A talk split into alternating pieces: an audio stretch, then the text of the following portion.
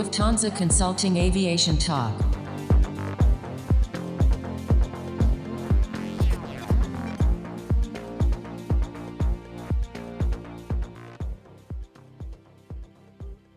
Hello and welcome to a new episode of Lufthansa Consulting Aviation Talk.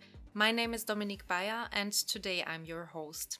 Today we will talk about the recently published trend study of our customer experience solution group and we will follow up on some discussions we had in a previous podcast episode where we already talked about the concept of customer experience. Recent developments in the aviation market have actually shown that there is a strong desire of passengers to travel again. Trivago has recently conducted and published a survey. The majority of the service respondents are actually excited or happy when thinking about their first trip after the pandemic. And this has been proven by hard facts actually, because whenever there were eases of travel restrictions, they have been answered by immediate and exponential increases in flight bookings. Undoubtedly, the passenger traffic will come back. And now it's time for the aviation stakeholders to participate in the potential market growth. Customer centricity as a concept will play a major role here. It is actually the paying passenger the industry is depending on. What do customers need to regain trust in global travel in the time of the pandemic? And what do they expect in exchange for their money? In today's episode, my guests will answer exactly those questions. And specifically, we will look at the four top trends of the aviation industry today. And before going into more details, I would now like to give my guests the chance to introduce themselves. Yes, hi, uh, my name is Wolfgang. I'm associate partner and head of our solution group Customer Experience. Why customer experience? Uh, I've been a long term fan of customer experience idea since my customer service projects back in the early days. Getting exposed to the first time to direct customer feedback was an eye opener, really. And today I'm very convinced of the power customer experience tools can have in the aviation. Hi, my name is Julian and I'm working in customer experience for three years now. I've took my talents to Lufthansa Consulting roughly one and a half years ago and continue working in the field and I'm also a member of the solution group Customer Experience. But I guess my true affection for aviation I have taken from my work as a flight attendant with a Middle Eastern carrier, where I witnessed firsthand how customers act and react to service provided at one of the most important touchpoints of the customer's journey, the aircraft cabin. Hi, I'm Vera, also part of the Solution Group Customer Experience. Before I joined Lufthansa Consulting, I worked for three and a half years um, the creation of a frequent flyer platform on the gorgeous French Riviera. For one and a half years, I'm now supporting the Solution Group and Lufthansa Consulting with different projects, and I'm very happy to be here today. Hello, Wolfgang. Hello, Julian. And hello, Vera, again. And a warm welcome to this podcast episode. I'm very excited to learn from your experience and also about the insights of your recently published trend study. But before going into the details and the four top trends in customer experience, Wolfgang, can you share a little bit more about the concept and methodology? What was your approach when conducting the trend study? Yeah, sure. Well, so spring last year, when the crisis began, it became clear the impact would be huge on the industry. And with that becoming clear, we wanted to better understand what that would mean for travelers. So the main question is what does the industry need to do to regain the trust of passengers and to provide a journey that is both safe and still as easy and comfortable as possible? What do our passengers expect? We then selected four relevant customer experience trends from our trend radar to find that out. These are health and hygiene, seamless travel journey, sustainability, and personalized offers. So you just mentioned the trend radar. How did you come up with exactly those four trends? Obviously, there were more than those four trends, right?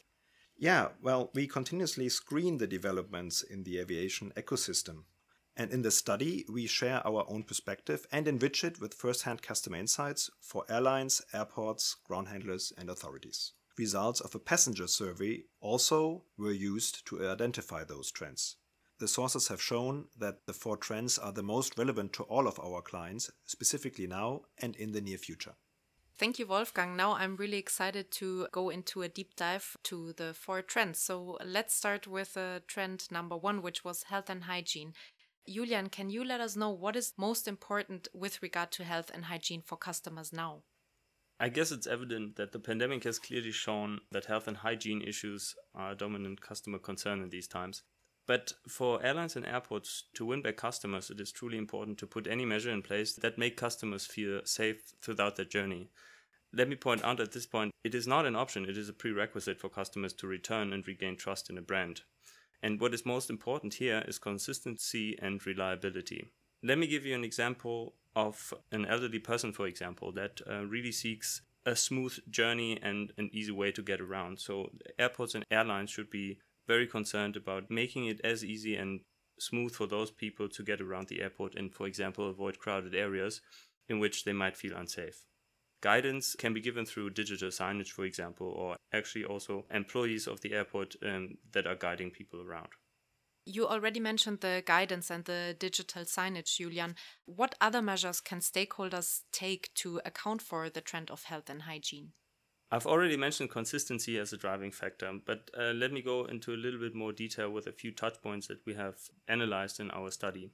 Customers think that the following touchpoints need the most improvement, and this is the security check, the check in, boarding, and baggage claim. All of these touchpoints are necessarily physical touchpoints where customers are forced to be close together. Airlines and airports thus need to make sure these touchpoints don't become their nemesis. Technologies can help to make these touchpoints less crowded through biometrical and touchless technologies, for example, scanning documents or scanning facial features so that people can easily roam around the airport without actually queuing in crowded areas.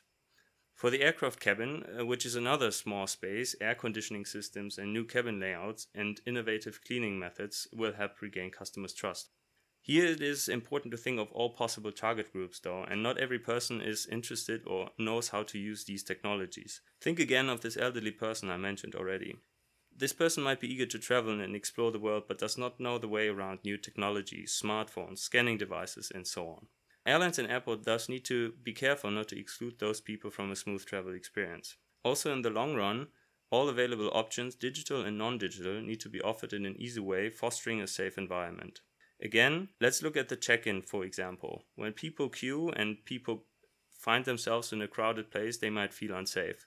So, why not add more digital kiosks where people who are tech savvy can check in and board the aircraft and add a few more other counters so that people can spread around and do not have to queue in a very confined space.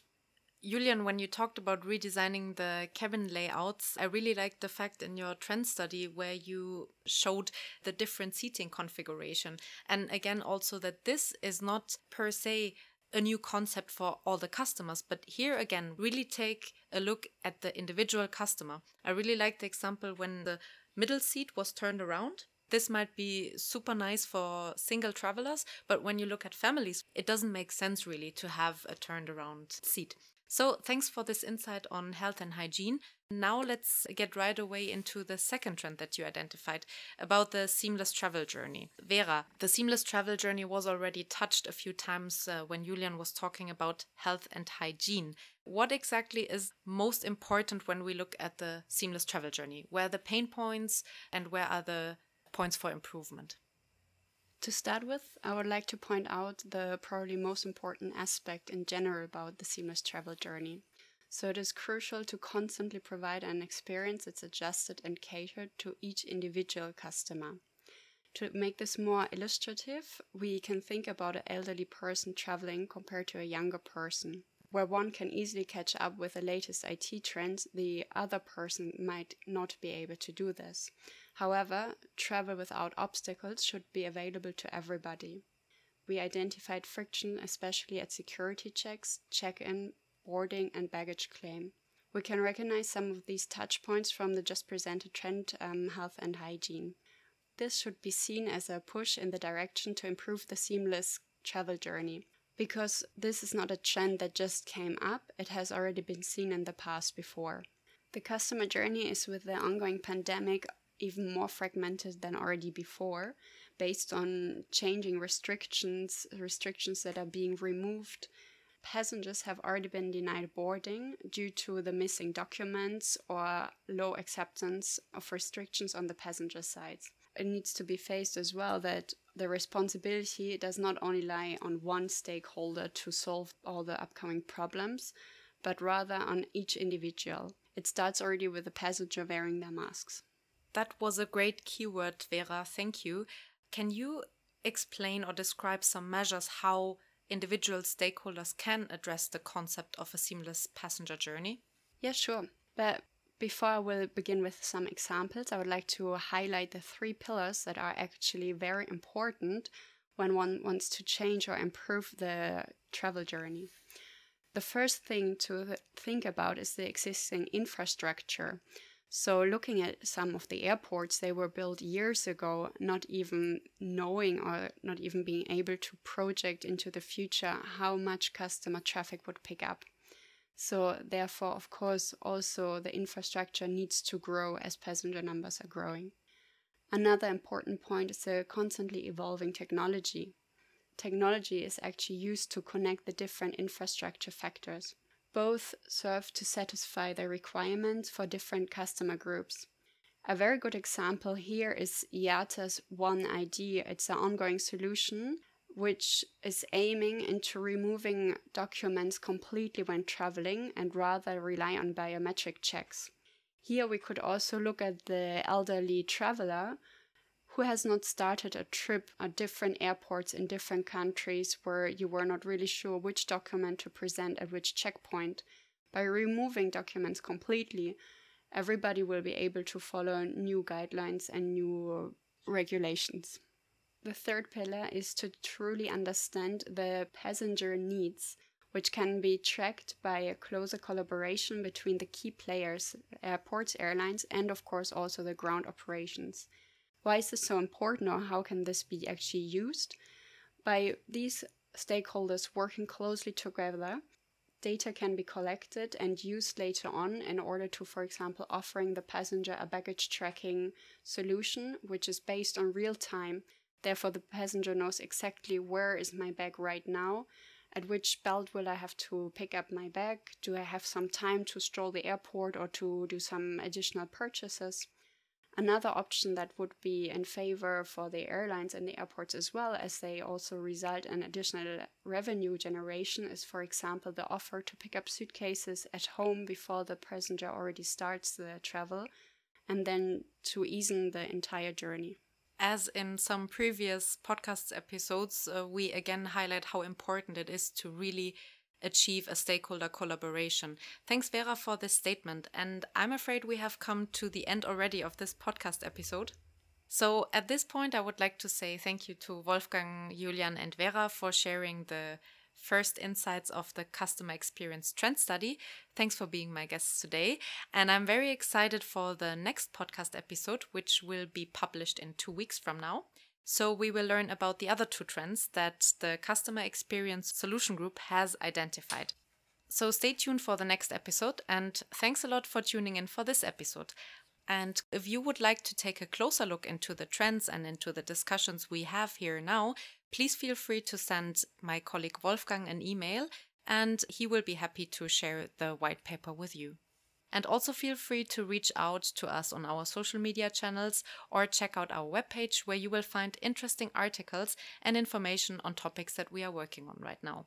With this being said, I would like to say thank you, take care, stay safe, and bye bye. Lufthansa Consulting Aviation Talk.